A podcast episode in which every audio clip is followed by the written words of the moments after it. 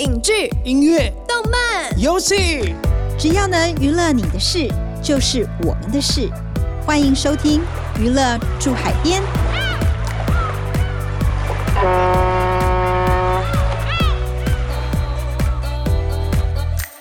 欢迎收听由静好听与静周刊共同制作播出的节目《娱乐住海边》。本集是由静好听语文策院携手策划，我是金周刊娱乐产业组副总编辑段子薇。疫情解封后，百业复苏，在娱乐产业，大家最有感的应该就是实体的展演活动了，因为再不走出家门，真的是要闷坏了啊！而其中最热门的，非演唱会莫属。五月天、张惠妹、陈奕迅的演唱会门票常常秒杀，而所谓外行看热闹，内行看门道，实体展演活动的背后商机其实是非常惊人的。举个例子来说，今年三月，南韩女团 BLACKPINK 在高雄唱了一个周末，不过两天就为高雄创造了一点八亿的产值。而国际女歌手泰勒斯更是厉害，美国研究单位 Common Sense Institute 就指出了，光是她从今年三月唱到明年八月，全球一百三十一场演唱会的产值就高达四十六亿美金，约合新台币一千四百六十亿元的经济效益，超过三十五个国家的国内生产总值。而近年来，VR 虚拟实境、AR 扩增实境。MR 混合实境，或是现今最夯的 XR 延展实境，这些技术的蓬勃发展，更是带动了沉浸式体验走进传统的实体展演，不止改变了传统演唱会的参与形式，更带动了全新的经济形态。今天我们很荣幸的邀请到专注演艺展演工作二十多年，操刀国内外大型颁奖典礼，过去也是很多天团巨星的演唱会舞台设计，在业界人称二马 Freeze 创办人暨创意总监冯建章来跟我们聊聊台湾演唱会产业的未来。二马好，来跟听众朋友打声招呼吧。嗨，大家好，我是冯建章，二马。谈到二马的作品，如果你今年有去台湾灯会，一定会注意到，在一零一的对面有一座充满元宇宙感，而且非常壮观，共用了两千七百片 LED 所打造的光之迷宫。这就是二马率领团队与擅长结合 AI、电脑数据等工具的艺术家们共同打造的作品《光耀未来》。二马最早从电视台节目的背景设计一路做到演唱会舞台设计，他一路从国内做到国外，再从类比做到数位，经手过的舞台设计超过数百场。从事舞台设计多年的他，近年更专注在科技的跨领域实践。不断的尝试将各类的新科技结合在音乐或艺术上。除了刚才我们提到的光耀未来之外呢，他也操刀了多场的沉浸式展演，像是将沉浸式剧场、虚拟歌手，还有最新的 XR 等技术运用到舞台空间的视觉上。二零二二年更与高雄电影节合作。结合 XR 虚拟实景摄影与 4D Views 容积截取技术，打造了《请神造梦》XR 沉浸式演唱会。刚刚讲了不少专有名词，有些是娱乐住海边听众接触比较少的领域，所以我们首先请二马跟大家介绍一下，到底什么是 XR 沉浸式演唱会呢？好，因为这个名词哦，涵盖可能很模糊，但很多没有接触过的人，他其实从头到尾。会听不懂说啊，到底什么是 SR 这样子？然后就之前又常常听到啊，又有 VR，又有 AR，又有 MR，那大家都会混淆，到底你讲那么多啊是什么东西？哈，其实，在回答这个问题的时候，我们先做一个很简单的聚焦。其实所谓 SR 呢，它其实包容了刚刚讲的，不管你是 VR 或 AR 或是 MR，在国际上面，他们已经统称为 SR 了。为什么叫 SR？其实它叫延展实境，哦，Extended Reality。那简称 SR，那但台湾有时候我们会 直接讲叉 r 这样子，它其实没有太严谨的定义，因为最早从 VR 的发展，然后到 AR 的出现，到后来的 MR 这些应用，其实最后统称为 SR 的这个统称，所以其实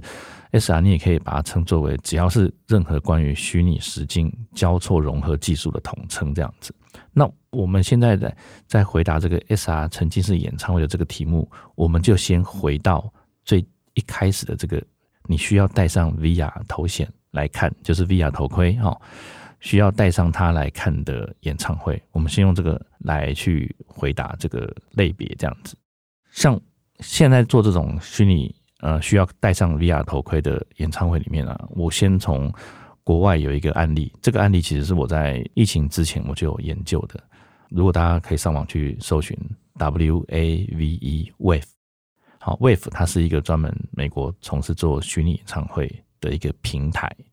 这个很重要。为什么要平台？因为你单独一场一场的话呢，你其实是你不知道要去哪里看。如果你有兴趣，你也看不到。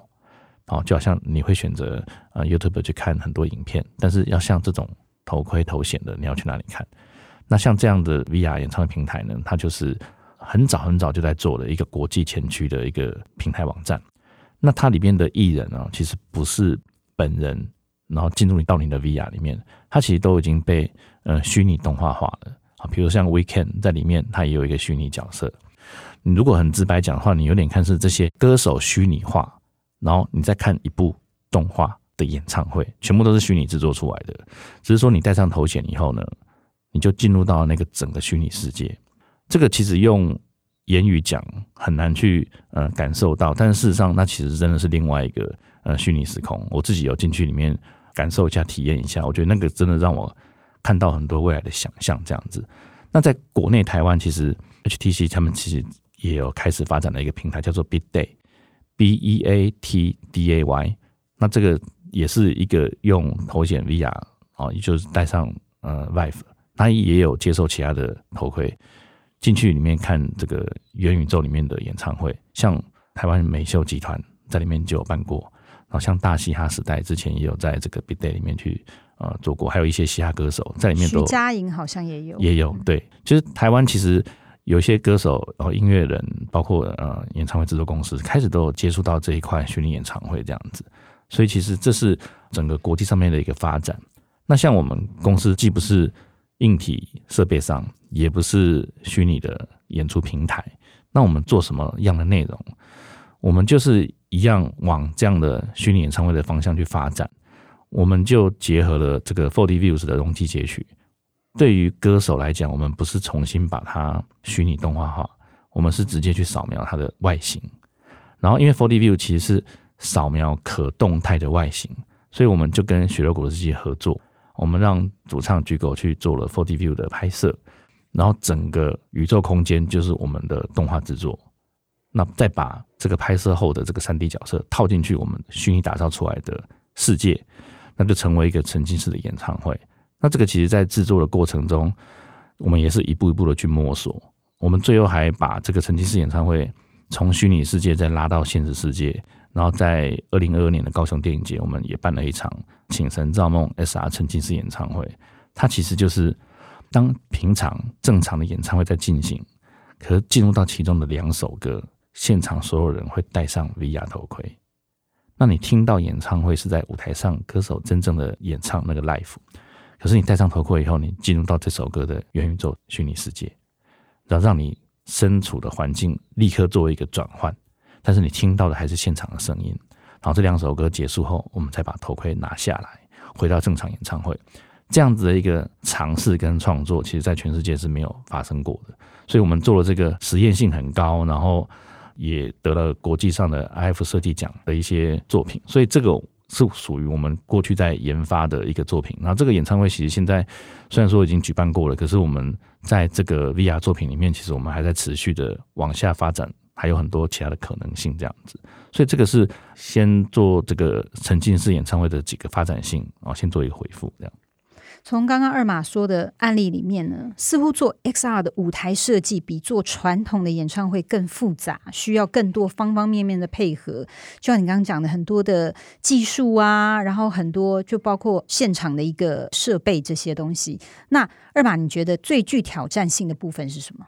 其实啊，呃，不管是做舞台设计，或者是 VR 的电影拍摄，好，哪怕是动画的世界打造，我觉得最大的不同就是。以往我们做演唱会，我们只要顾虑到正面的舞台，但是当你进入到 VR 以后，你其实要注意到的是三六零的环境，也就是说，你的表演空间已经不是在正前方了，你的左边、右边、你的背后，它都是有关联的。所以你的灯光可能要从正面打到左右，打到后面。你的各种视角可以随着体验者他到处去摸索，甚至于连位置都会移动。好，所以这个是最大的不同。但是你说在制作的过程中，其实有一个很有趣的现象啊，不管到了这个 VR 时代，即便在九零年代好了，我们在做传统的演唱会的舞台设计，其实我们的舞台就是从一个虚拟世界里面去产生的。哦，我们本来就是在电脑绘制，所以我们会有很多以前大家常看到的那种很漂亮的彩色效果图，有没有？现在就是三 D 电脑打造出来，只不过现在你要进入到这个我们打造的舞台的时空里，因为以前我们是打造完这样的舞台以后，我们再把它放样成尺寸，再交给厂商把它制造出来，所以这个是一个很有趣的发现，就是以往我们是做出虚拟的世界，可是我们有厂商把它打造成真实的世界，但现在反而我们可以直接在虚拟世界里面让观众进入到里面，我觉得这是一个。很有趣，很有趣的发现，但是在创作的过程中，其实从来都没有变过这样。像近几年，我们也观察到许多的演唱会，例如五月天二零二一年底的云端线上跨年演唱会。就运用到了 XR 延展实境与虚拟摄影棚的技术，尤其呢，五月天和周杰伦合唱《龙卷风》，伤心的人别听慢歌时，哦，透过这些最新技术，可以把这些歌曲的意境展现得更淋漓尽致。而像日本的红白歌唱大赛，也会在虚拟摄影棚做一个虚实整合。日本女子团体 Perfume。哦，就是二马也很喜欢的一个团体，更能做到伦敦、东京、纽约线上的零时差同步演出。我想请问二马，您觉得未来在整个产业链上，XR 的延展实境这些虚实整合的技术将持续的扮演什么角色？未来还会有哪些可能性呢？好，其实，在回答这个题目的时候啊，我可以说是我是用自己的身体力行来去回答这个题目哈。怎么说呢？XR 延展实境的整个技术，它到底未来的发展性，我们可以从呃两个方面去看。那我也在这两个方面里面去带入两间公司，这到底有没有涉及工商服务这样子？好，我们现在可能走很前面啊。我们把它分成两种，一种是内容体验。所谓体验，就是这是所有给任何一般的民众都可以进入到这个空间里面来去体验的。这个在 SR 延展实境里面。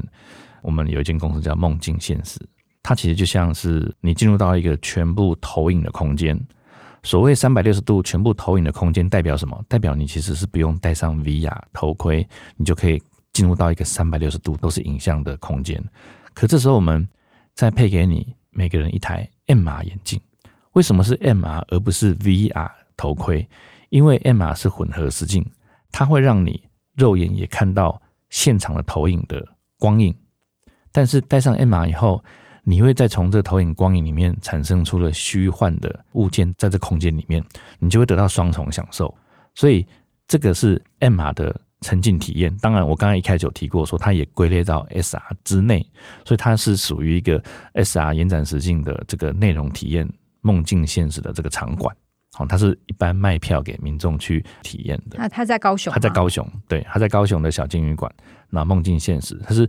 呃，全世界第一座结合 MR 的投影沉浸式光影体验，这是我们全球的第一座这样子。另外一个就是虚拟实景，那就是刚刚主持人提到的，呃，五月天、周杰伦都在那边拍摄过的。它其实就是 LD 摄影棚，它不一定是取代，但是它算是升级版的绿幕虚拟棚的概念。它让表演者在拍摄的时候，周围不是绿色。因为绿色有时候演员是要靠想象嘛，但是五月天周杰伦在拍摄的时候，其实周围就会用 LED 荧幕出现，包括他踩的地上都会出现了这个动画的世界。他们真正在这个环境里面去拍摄，自己也感受到这个环境里面的变化，包括光影的自然的反射这样子。所以这样子的 L D 摄影棚呢，它又是称为 SR 摄影棚，它有包括很多 SR 延展的技术，它跟摄影机是牵动在一起的。所以这样子的东西其实叫做内容产制，好，所以我再把它重复一次啊，就是分成 S R 延展实境负责内容体验，哦，让民众买票去体验。那 S R 摄影棚是负责内容产制，不管是影视节目、MV，都是用这种 S R 摄影棚来拍。像之前茶金主角在一台复古车上面拍，然后有窗影玻璃外面的窗影流动，其实都是在 L D 摄影棚、SR 摄影棚拍摄的。像这一类都是新的拍摄技术，在欧美其实都有大量的启用。像 Netflix 其实在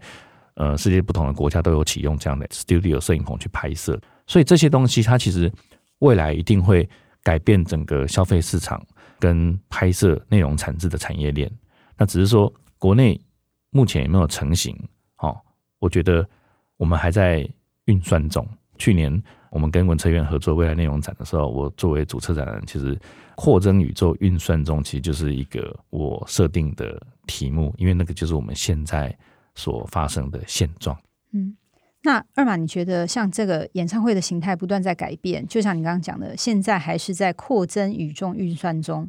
那你认为像这样的一个呃，包括音乐前端的产制方式啦，实体的展演策划啦，硬体的建制到粉丝的消费体验，其实都是牵一发动全身。那在这个扩增宇宙运算中，其实也包括了各式的线下实体跟线上的虚拟票券销售。那你认为这个台湾的整个国内的产业链走到什么地方了？好，这个部分的推动啊，台湾其实这近几年，包括政府、文策院，其实都使上非常大的力量。但是呢，我们遇到疫情期间，其实，在很多年前 SARS 的时候啊，SARS 的时候的那个时期，其实是中国数位化成长最快的年份，因为大家遇到了很多不能亲自接触的这个状态。那这一次的 COVID-19 的事件呢、让这些元宇宙的事业发展体也加速了。只不过疫情结束以后，我们观察到，包括我们自己本来都在努力做这些研发，那当然也有政府的很多支持。可当疫情一结束以后，巡回演唱会已经恢复了，那实体的消费娱乐也大量的恢复了，而且事实上是演出爆棚，就是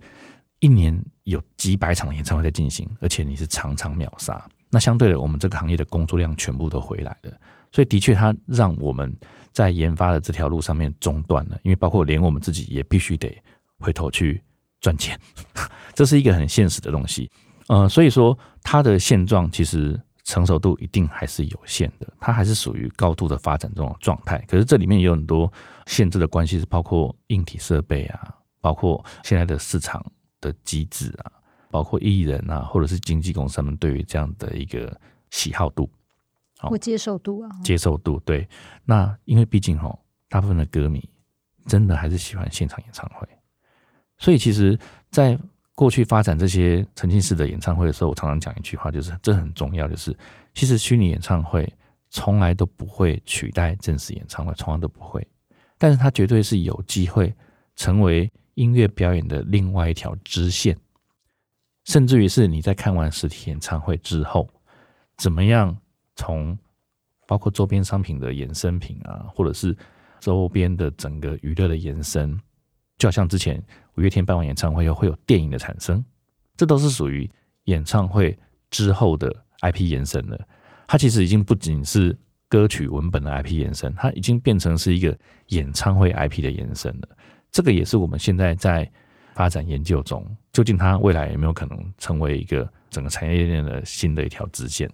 跟产生出商谋这件事情，这都是后面在研究中这样子。就是说，虽然现在还不知道未来会走到什么样的一个状况，但是它绝对是一个前景可期的一个产业。是。那举办一场演唱会呢，不仅是视觉，其实听觉也是很重要的一环。其实刚刚在讲很多都是以视觉为主，但是其实听觉也是很重要。然后从音乐人的定位、演唱会的概念、曲序的安排，到表演场地的音场设定与调整，一切的细节都是为了让观众有最佳的聆听体验。请问二马，沉浸式的演唱会呢，除了在视觉与互动呈现有所突破之外，未来会如何突破既有的听觉体验呢？像现在的演唱会，不管你是在台北小巨蛋，或者是在户外的大型的体育场，我们越来越把相关的视觉已经从舞台的本身延伸到舞台的外区的。比如说，可能你在这场演唱会里面唱到某一首歌的时候，它跟我们要展现给你的是包括香味，所以我们在一般的特效机上面会加入了香水，让你在这首歌的时候能够听到歌曲里面讲的内容，还包括能够闻到这首歌我们想要带给你的意境，那甚至于会有大量的干冰，让你的现场感觉到冰冷之类的。所以像这些东西已经慢慢的带到五感体验，所以演唱会本身其实在沉浸式的发展，其实已经开始往这几个面向走。但是在演唱会的后续的沉浸式剧场这件事情，我们也还在摸索中。因为比如说，我们会拍摄一场演唱会，拍完以后，如何把演唱会的记录变成是一个沉浸式剧场？你看完一场演唱会里面的相关主题，可是当你看完演唱会后，你要准备进入到这个主题的世界里面。之前是歌手站在舞台上，但是看完演唱会后，你要如何站到这个舞台上，延续？刚刚的题目往下进行，这个可能是一个演唱会消费之后另外一个延伸出来的消费娱乐，所以我们在研究这样的状况中。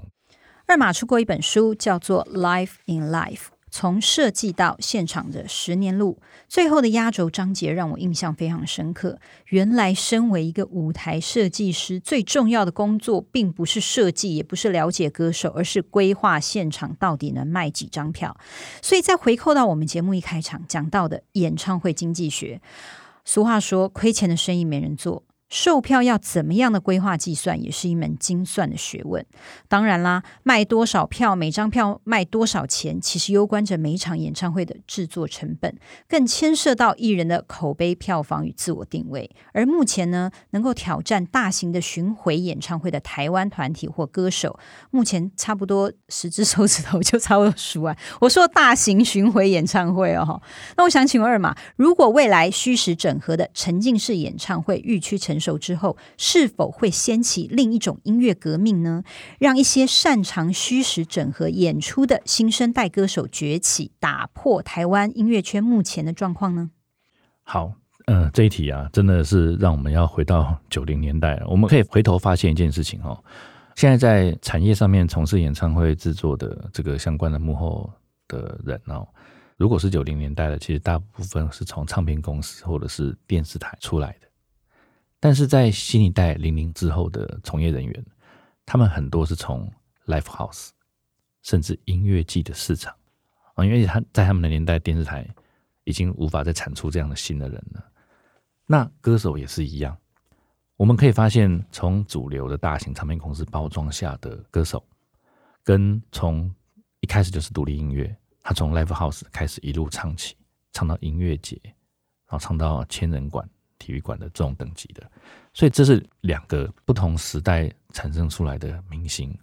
它跟产业环境变迁有很大的关系。那如果我们现在这些虚拟技术成熟，它有没有可能产出未来更新一代的歌手形式？我是觉得一定有的，因为我们从日本的产业里面就可以很早就可以发现，他们在 ACG 跟 VTuber 的这个世界里面会有像初音未来跟。班爱啊，还有洛天依这样子的二次元的世界，台湾其实也有在做，像杏仁米鲁跟贝塔胡尼这样子的虚拟演员，还有包括像欧美最早最早街头霸王 Gorillas，他本来就是一个以全虚拟形象的一组乐团，他们更早曾经来台湾参加过金曲奖，那时候我也作为舞台设计去呃跟英国如何去把虚拟人带上舞台的这个整个现场技术，所以这些呃虚拟的。音乐团体或音乐歌手，我觉得未来一定有发展可能。只是说我们现在在台湾的市场上面，迟迟还无法遇到，因为它必须要有很多很多的元素得撞击在一起。比如说，音乐创作者本身对于这一块是有高度兴趣的，可是你有兴趣没有用，因为你没有办法做虚拟动画，你没有这样的技术制作能力的话，其实你只能停留在想象。那有虚拟制作。能力跟想法的，可是他本身不是音乐人，他没有办法从事音乐创作，那两者就都不在一起。就算都在一起好了，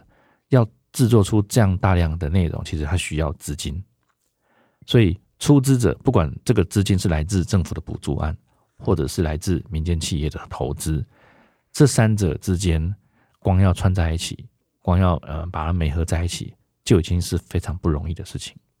那日本能够做到这样子，相对一定它有一个非常大庞大的这个出资机构跟平台在后面去推动，因为这就是他们的主要的呃商业的商有已经具有商模的这样子，所以会有大型的公司愿意去支持。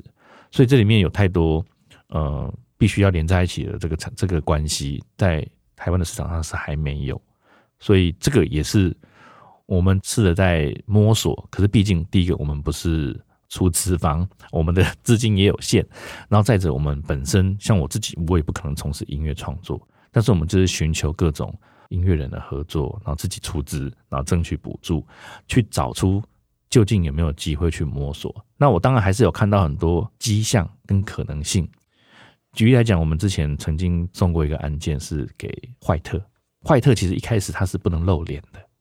所以那时候我们对他就产生了非常大的想象。既然不能露脸，其实他是最好制作虚拟外形的时候。可是这个也涉及到说，我们制作出来的虚拟外形，他喜不喜欢？他觉得跟他的人设世界观是不是一样？所以这有太多东西去探讨。那这探讨下去的话，其实就要有资金才能够继续往下做嘛。所以像这些东西，我都觉得说，其实他是有机会的。然后目前为止，如果以华语歌手来讲，外形虚拟最真实的，其实就是邓丽君。但是邓丽君她的虚拟角色是没有办法随便出现的，她必须要有很多。呃，硬体的配合配合之外，她也有这个演出的适合性。但是如果今天是一个全新歌后 Teresa，她不要一直被原本的邓丽君捆绑住的话，他们可能开始唱新歌，新的创作歌手，甚至于歌路都可以不一样。当然，这里面又牵涉到很多的意愿啊，好声音的版权对。但是这些东西其实它都有机会发展，因为。不管是后面代唱的这个新邓丽君，她本身唱的条件也非常好，那虚拟的外形也非常的栩栩如生，她其实都有高度发展的机会，这是我的观察。这样子。那二马之前在书中有提到，过去台北小巨蛋落成的时候，你曾经以顾问的身份提供建议给场馆，所以现在小巨蛋的屋顶结构才有很多的吊点，让很多来。小巨蛋举办演唱会的一些主办单位都觉得哦，非常的兴奋哇，有这么多的吊点，实在是太方便了。那现在台北的大巨蛋即将落成，不知道二马对这个场地的了解怎么样？目前大巨蛋啊，我自己还没有特别的接触，但是不管是从台北小巨蛋到后来的北流、高流，我都算是在这个职场人生里面去接触到了这些场馆的诞生。所以我们在不管是小巨蛋、北流、高流，我们在这过程中都贡献了很多。想法，而且是实质工作的回馈，所以我回想过去，我们改造过了很多当初场馆在建设的时候，对于演出基本工程硬体上面的不足，好，我们都在很适当的时间有参与到，所以也去让这些原本可能会有一些限制，都改装成一个让大家后面可以好用。那至于像大巨蛋的未来，我们当然，我想很多人都期待它。我自己对于大巨蛋的期待就是说。因为现在大型的体育场其实已经不一定是用来做体育活动了。当然，它一开始是因为体育活动而盖的，可是因为大型演唱会这件事情发生在大型场馆，几率越来越高，所以它本身在整个外观建筑本体是不是有足够的音响吊点？比如说像这种大型体育场，其实它跟室内体育馆的音响吊点量是完全不一样的。你如果让那种买到已经云端上面的那个很远很远的看台都能够听到很好的声音，那关系到你的场馆在外围也有足够的 delay PA 可以去做悬吊，然后音场控制的让外区的人跟里面摇滚区的人听到的声音是一样的，所以那个都攸关于场馆在建筑设计的时候就有预留这些可以做悬吊，包括灯光也是一样，因为刚刚也有讲到沉浸式的效果。在看台的人也是表演者之一的，因为在看台的灯光也要被照顾到。但是以一般的演出设备要去照顾到看台上的灯光，其实要花非常高的钱跟这些成本。可是，一个场馆如果在一开始的时候，对于这些细节，场馆的建筑设计也包括涵盖到演出的相关的专业性，那他就可以预先做好很多基础建设，让后面的厂商他来去架设音响跟架设灯光的时候，他可以不用再。做这些基础建设，那这个场馆就会非常的符合未来的使用性。所以这个在北京的鸟巢体育场，我们已经看见有这样的设计。他们场馆里面因为有很多演出发生过，所以他们已经有一些高度的经验，在演出的外围都有音响的架设跟灯光的架设，所以来演出的人，你只要付这样的费用，你就不用再自己很辛苦的去请硬体公司来去架设。所以这些东西都是我看到在国际上面的一些场馆的一些演进。所以我们也期待，也许大巨蛋未来也可以朝向这种更多功能的一些基础建设来去做设置，这样子。嗯，那除了大巨蛋之外呢？对于迎向未来的虚实整合的演出，二马，你认为台湾其他各地的场馆目前最需要准备哪些硬体条件呢？好，我觉得最重要就是有一个名称哈，近几年很很夯这样子，叫做智慧型场馆。什么叫智慧型场馆呢？它跟 智慧型手机其实是一样的概念。它不再只是一个建筑物，就好像一台车，它再也不是只是一台有引擎的车辆，它开始都有很多电子装备，而且这些数位化的东西，它是跟你的手机都是全部捆绑在一起的。所以我觉得，在场馆的硬体建设里面，可以加入了很多有全息效果的透影 LED 荧幕。其实我们小时候常常看到那种未来世界啊，对，想象的未来世界，从电影里面都看到很多都是。很多影像在空中嘛，其实场馆的世界、场馆的环境里面，如果都有很多这样子的高度全息透明的 LED 的话，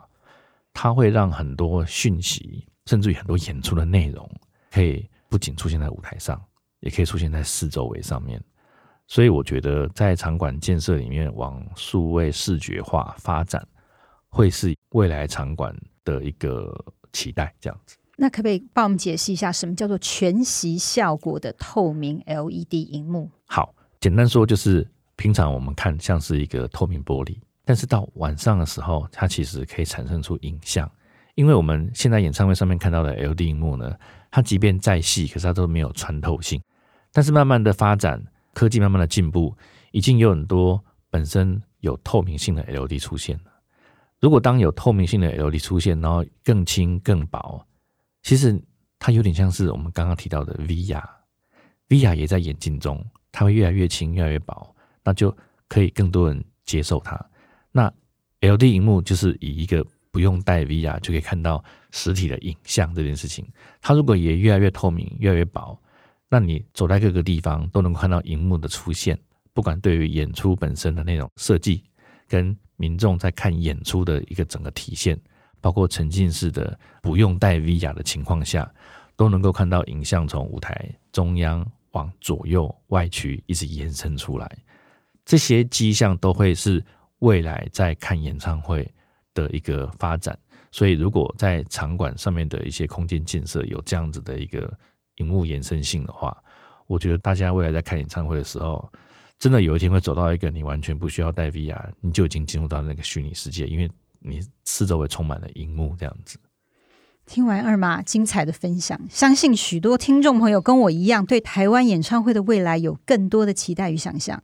你可以想象吗？未来的演唱会除了可以感受到精彩的表演和灯光效果之外，还可以跟偶像在现场有更多元的互动体验，还可以结合台上台下的共感，在同一个场域震荡出更多虚实整合的火花。哇，想到这里，刚刚包括二马刚最后讲的，哇，你不用戴那些笨重的 VR 眼镜，就可以有一个裸视 VR 的效果，XR 哦。延伸，想到这里，我的双眼都忍不住亮了起来。哦，超想跟二马握个手，表达感谢之意。台湾的演唱会，乃至于展演产业，往后有更杰出的表现，甚至能成为一门艺术，真的就是要靠二马来联合其他台湾的有志之士，一起肩负起这个重责大任了。节目的最后，我想请二马对于想要进入演唱会以及各样展演产业的新鲜人，一些来自前辈的建议吧，请。嗯，我一直以来啊，不管是以前在经营 Freeze 的公司，或者是在必应期间哦，包括现在啊，我们在公司用人都有一个特点，就是我很喜欢用没有经验的新鲜人，比较没有包袱。嗯，这些新鲜人对于一般公司或者是一般主管来说，可能是一个赌注，可能是一个风险。可是因为我有大部分的创作工作都是我自己亲身参与的，所以我比较能够 handle 到这整个制作过程，相对的。我也可以更大胆的放手，让他们去尝试，因为我觉得在产业各种变迁变化，很多以前所谓的产制的这些规格或者是制作传统，其实都被打破了。所以，其实我觉得，嗯，新鲜人他可能他没有原本的包袱，那他有更多想象力，会觉得说，为什么我一定要这么做？我难道不能用别的做法吗？这个念头跟我自己年轻的时候，其实在电视台的时候也是会有很多微妙的心理变化，就是为什么前辈告诉我要这么做？当，我们得去学习，你得学习人家告诉你怎么做，可是你不是百分百的全部学习。你要试着去想，我一定有优化它的可能性。我甚至于试着想要改变这一切。我在我的团队里面有看到很多这样子的迹象，所以我很喜欢用这些呃新鲜人，因为他们会加入他们的想法。那慢慢的，你会从他们开始参与这个案件的过程中，你会看到改变。所以我很喜欢这种前后传承，然后在改变过去的做法的时候，即便你改变一点点。久了久了，就会改变很多新的做法。你也找到新的模式，你会从这些新的产业人员里面去看到很多新的方式，自己也会学到很多。所以我会觉得说，只要你对这个行业是有热忱的，你有兴趣的，那你充满了想要去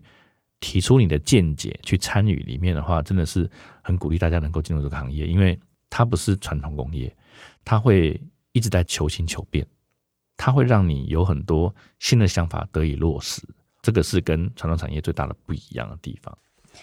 期待台湾未来的演唱会产业在各项的条件越趋成熟之后，伴随而来的是更加优质的沉浸式体验。最后也想告诉听众朋友们，不论你参加的是实体还是虚拟的演唱会，无论是大场还是小场。最重要的就是享受过程，请尽情的感受整个演唱会团队想传递给你的热情与魅力吧！各位娱乐驻海边的听众朋友们，对于这期节目有什么样的心得回馈，欢迎留言和我们分享哦！我们下次见，拜拜，拜拜！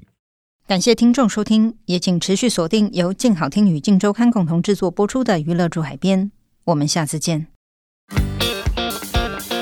想听爱听。就在静好听。